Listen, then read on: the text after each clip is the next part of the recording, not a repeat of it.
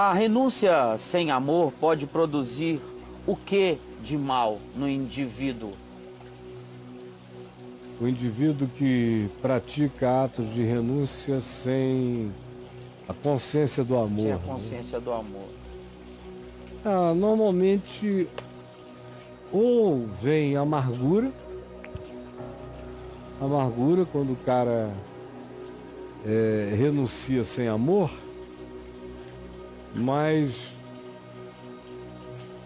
com o acumular do processo de renúncia, se não houver amor, a amargura é inevitável. É, Caio. É inevitável. Como também o indivíduo que comete, pratica renúncias sem a consciência, sem a decisão consciente de fazer aquilo como um ato, como uma decisão de amor, botando na conta do coisa nenhuma. Que o amor põe na conta do nada. O amor não faz barganhas. O amor não busca os seus próprios interesses. O amor faz porque fazer é bem, fazer é bom, fazer é justo, fazer é o que se tem que praticar. É a sabedoria daquela hora. É quem faz com essa convicção não faz querendo retorno, nem barganhando qualquer coisa. Não faz nem por causa do outro. Você renuncia por causa de você. Não é nem por causa dele a priori, é porque você vai se defender do que, em não havendo renúncia, provocaria conflito, guerra, demanda, angústia, choque, embate. Então, em primeiro lugar, você não está afim de ter razão, você só quer ter de fato paz. E por causa de uma consciência que privilegia a paz e a continuidade, você abre mão de razõezinhas imediatas e faz um investimento de sabedoria no outro. Se ah. é com essa consciência de amor, isso faz você crescer, isso te ativa. Ativa dimensões que estavam mortas. Enquanto você não começa a renunciar na vida, tem uma dimensão inteira da tua vida, que é uma dimensão de inteligência e de sabedoria, é uma dimensão de inteligência espiritual. Quando a Bíblia fala de sabedoria, ela está falando de inteligência espiritual. Assim como quando o Novo Testamento fala de evangelho e prática da palavra, ele está falando de inteligência espiritual. Então, se você renuncia com inteligência espiritual e por amor, você vai fazendo síntese, sinapses, aquilo vai se tornando natural vai se tornando cada vez menos um esforço primeiro, um exercício. À medida que você vai praticando, aquilo vai se transformando num modo de ver, num modo de ser proativo na vida, já é fazendo a renúncia do que não seja vida.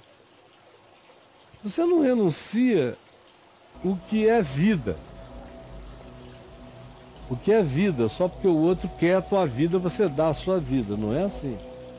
Mas você renuncia naquilo que, não sendo vida nem essência, pode se transformar, todavia, num tema de morte, de guerra, de separação e de conflito. Então, o, espírito, a inteligência espiritual te ensina a abrir mão de todas as tolices e na existência. Muito pouca coisa não é bobagem, o resto tudo é bobagem. É, cara. O pessoal vai para litígio conjugal por bobagem, sai no tapa por bobagem, matam por bobagem, tudo, bobagem. tudo é bobagem. Tudo é idiotice. Eu não... Raramente eu vejo alguém numa situação que eu diga, meu Deus, esse cara quase não tinha alternativa, aparentemente nem tinha. É um drama real. Real, né? mas na maioria das vezes as pessoas estão fazendo barbaridades porque são só animais com inteligência funcional, mas não tem nenhuma inteligência espiritual, não tem nenhum amor pela sabedoria. Só se agarram aos seus direitos mesquinhos e perversos e vão para briga, vão para o tapa, vão para o cacete, vão para tudo. Então, é,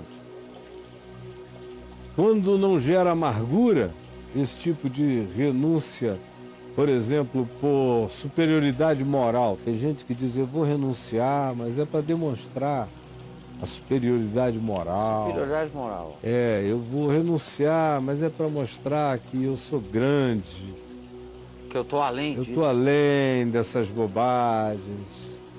Mãe, enquanto a caravana passa, os cães ladram, aqueles Eu sou caras. nobre. É, e também os snobs da piedade fazem renúncias que vão voltar como supositórios de Itu Volta, cara. nos seus devidos lugares de injeção. Então, explode lá dentro Sei. aquela bomba de raiva guardada que vai eh, transformar o cara dentro de algum tempo num vulcão. Meu Deus, cara. Aí ele vai partir para cima daquele que foi o objeto da sua renúncia com cobranças. Sim. E o cara vai dizer, ó, você deu porque quis, fez porque quis.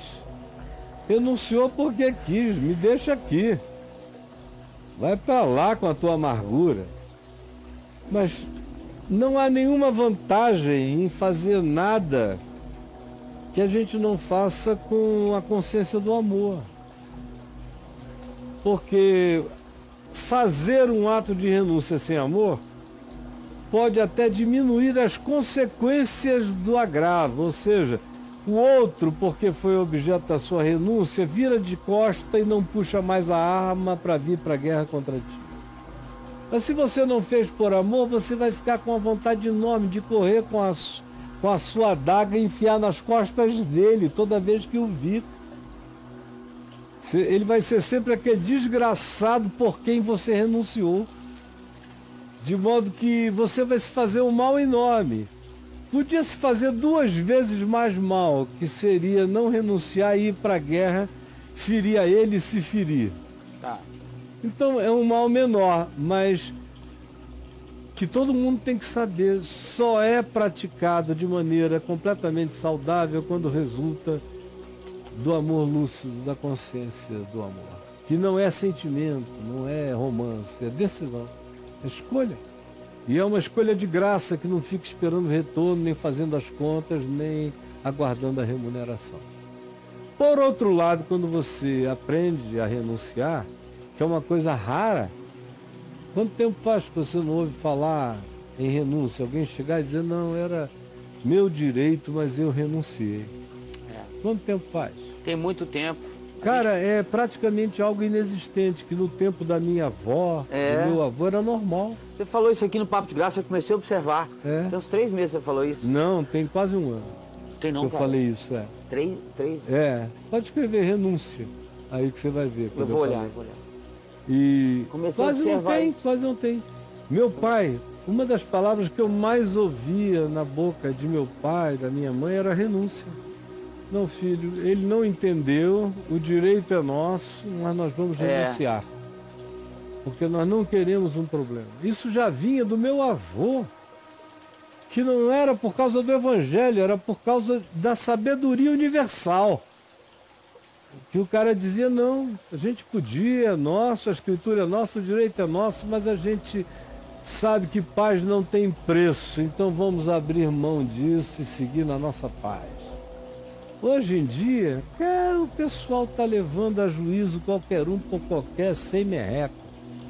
E vão brigar e se odiar, ninguém abre mão, uma geração de brutos É. de embrutecidos. Conclusão, é uma geração de burros, porque a renúncia é um dos provocadores de inteligência aguda. De inteligência espiritual aguda é a renúncia. Fantástico. Se você quiser desenvolver inteligência espiritual, faça as renúncias saudáveis para a continuidade da existência pacificada. Mas tem que ser assim. E aí você vai começar a fazer sinapses de uma inteligência espiritual até agora morta em você. E nessa geração é uma inteligência que acabou. Você vê quanto tempo faz que você não vê um político renunciar? Renunciar porque ele fez uma coisa errada. Você sabe que quando eu era menino era normal?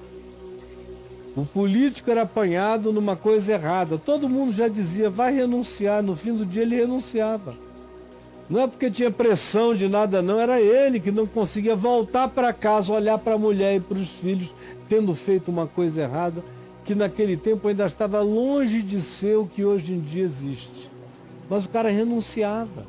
Era um grito de consciência. É, era assim uma redenção da consciência. Era um reparo de, na própria consciência. Era um reparo social, moral, ético, familiar, uma é. reconstrução do indivíduo, era a renúncia. Hoje não existe, não existe mais nada, não existe mais vergonha, como vai existir renúncia? Renúncia existe quando, do ponto de vista básico e medíocre, existe pelo menos vergonha. Mas a vergonha morreu, cara. Quando existe um mínimo de coerência, a gente sabe que os outros estão nos comparando com o que a gente enunciava e estão vendo que nós fomos achados em falta. E aí essa coerência mínima fazia as pessoas renunciarem. Hoje em dia, ninguém está nem aí para coisa alguma. O cara diz uma coisa à tarde, desdiz no almoço, se contradiz nas duas à noite, está tudo certo. É. E o povo também está tão embrutecido que não está nem aí. Então, quem quiser desenvolver inteligência espiritual superior tem que aprender o caminho da renúncia nas coisas saudáveis, que são as que promovem a pacificação e a continuidade da vida. Sem cinismo, sem mentira, com sinceridade, mas praticada como um ato de renúncia, sem superioridade, mas como uma decisão de paz e de ficar livre para as causas e para as coisas que importam nessa vida. Para os bons combates. Você renuncia toda a tralha dessa existência para poder ter energia para combater só os bons combates. Os quais muitas vezes a gente combate também com o poder da renúncia, que vence a obstinação é, do adversário. É, é. Ai, meu Caio, Deus. Caio, a renúncia é poder. É poder enorme. É poder. É aquele cara que você não tem onde pegar, é aquele que vai escolher sempre o que é melhor para a vida e não o que você propõe como tesouro, valor ou motivo de conflito. É ele não tem onde te agarrar. Quando você pondera e diz, não, deixa ele ficar com esse, com esse China com todo com toda essa louça chinesa, é toda Isso. tua. Deus te abençoe. Com esse capital Bom dele. proveito. É verdade. E no dia que é chamado para tomar um chá naquele mesmo aparelho de louça em guerra familiar, você toma com genuína gratidão e bênção.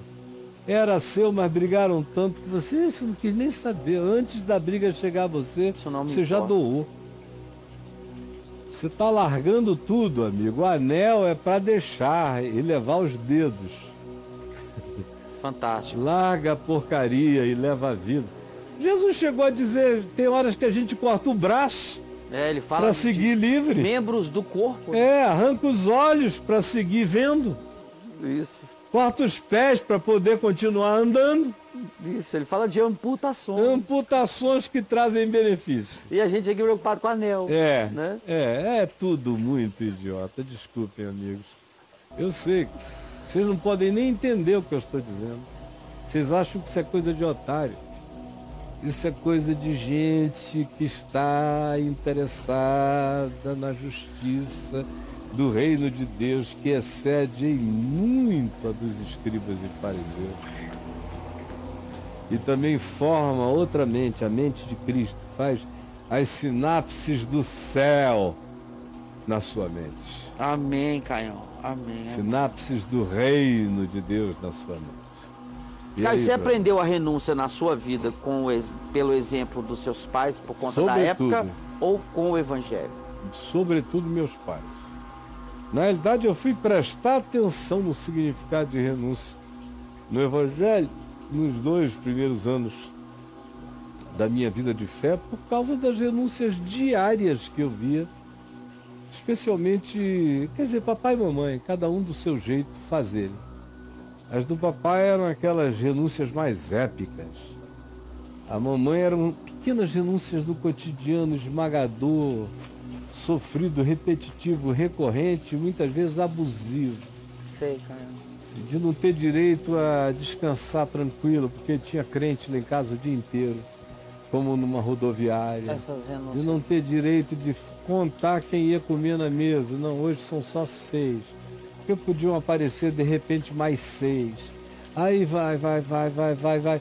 Isso aí um dia, um fim de semana, tranquilo. Mas isso durante 50 anos, ou é você é feito e desenvolve um outro tipo de sinapse espiritual, de inteligência espiritual, ou você sucumbe, surta e entra em, em síndrome de burnout antes da hora. Sim. E aí? Caião, sem amor, que bem se pode fazer, então? A gente pode fazer o bem ao próximo, porque o cara não quer saber se você está dando a ele com amor ou sem amor, né? É. Eu já vi muita gente riquíssima doar milhões de dólares por mês sem nenhum amor. Nenhum amor. Era por causa do marketing limpo, de investir no pobre, você divulgar. Era um que, negócio. Que a empresa dele era uma empresa moderna, humana investia em projetos sociais, mas o cara mesmo não estava nem aí. Amor nenhum. Nenhum. Mas os pobres agradeciam. E, e eu pensava, coitado, ele podia estar aproveitando isso infinitamente. Aproveitando a alegria de, em sendo rico, doar para o pobre. E aproveitando a alegria de doar com alegria, doar com prazer, doar como bênção, doar como quem faz amigos nos tabernáculos eternos. Mas não. Aí é o que Paulo diz: você pode dar os seus bens todos aos pobres, entregar o seu próprio corpo para ser queimado. Mas se você não tiver amor, nada disso te aproveitará pessoalmente. Então, pessoalmente, você não está aproveitando nada, mas o mundo agradece, né? É. Eu, às vezes, vejo uns filantropos aí, que dos seus 100 bilhões tiram dois, aí doam. Dá uma cutucadinha. Né? Cutucadinha. Hum. Aí o mundo inteiro explode. Oh, todas as revistas, todos os jornais. O cara até ganha mais dinheiro pelo ato que praticou. É, faz o Por causa disso, dele. é. E agora ele podia estar aproveitando muito mais se ele tivesse de fato engajado a gente vê, por exemplo, algumas obras sociais. Você vê a pessoa sai de casa, atravessa um oceano, se torna conhecida, tem os meios certos na mídia para se autodivulgar naquele trabalho que realiza, mas é só vaidade. É a vaidade de parecer com o Mandela, com o Gandhi, com Luther King, com a Madre Teresa. Aí vai, né? A própria Lady Di, que fazia isso de maneira tão linda, tão charmosa. Ela, ela, acho que pouca gente fez o bem no planeta com tanto charme quanto a Lady Di. É, a Lady Di mandou bem. É. Mas também ela tinha suas ambivalências. Às vezes ela ia fazer o bem lá na África para mandar um recado para o Charles, para um Sim. amante de quem ela estava terminando, com quem ela estava terminando. Ou seja, tinha, muita, tinha muito uso da mídia mundial para mandar uma mensagem pessoal. Agora os pobres não querem saber. As minas foram tiradas de muitos lugares, muitas crianças amputadas foram tratadas. E se ela tivesse feito tudo aquilo, como algumas vezes ela fez, ou seja, com o melhor carinho e espontaneidade, aleluia. E houve algumas outras vezes em que ela fez de maneira a, a perder o bem que ela estava realizando para ela própria, porque estava mandando mensagens particulares, sinais de fumaça através da mídia mundial para figuras particulares a quem ela queria atingir de maneira pessoal. Aí perde tempo, é uma tolice. com ela e com todo mundo que arranje qualquer tapume para esconder a vaidade, a arrogância, a soberba atrás de atos de altruísmo, que acontece toda hora. Aqui no Brasil, hoje em dia, tem umas duas pessoas que me impressionaram muito bem na chegada. Mas depois de um tempo eu comecei a observar, comecei a observar e vi que aquele carinho, aquela atenção toda só é dada para gente que pode fazer a coisa que ele realiza ou que ela realiza repercutir. Mas se for uma pessoa simples que queira conversar sobre o assunto, não tem agenda, não tem interesse da parte deles, não tem nada. Aí eu falei, bom, então eles agora vão ter um pouco mais de dificuldade para conversar comigo. Até eles aprenderem a ter mais facilidades para conversar com os outros. Então, é uma pedagogia. Porque eu, quando um cara vem em nome do bem, supostamente fazer o bem e vira um babaca, é a pior coisa que pode acontecer. É você esconder o, o, a sua babaquice atrás de qualquer que seja o tapume de bondade, ou de voluntariedade, ou de altruísmo, ou de solidariedade, ou de gregariedade, ou do que você queira, em sendo bom.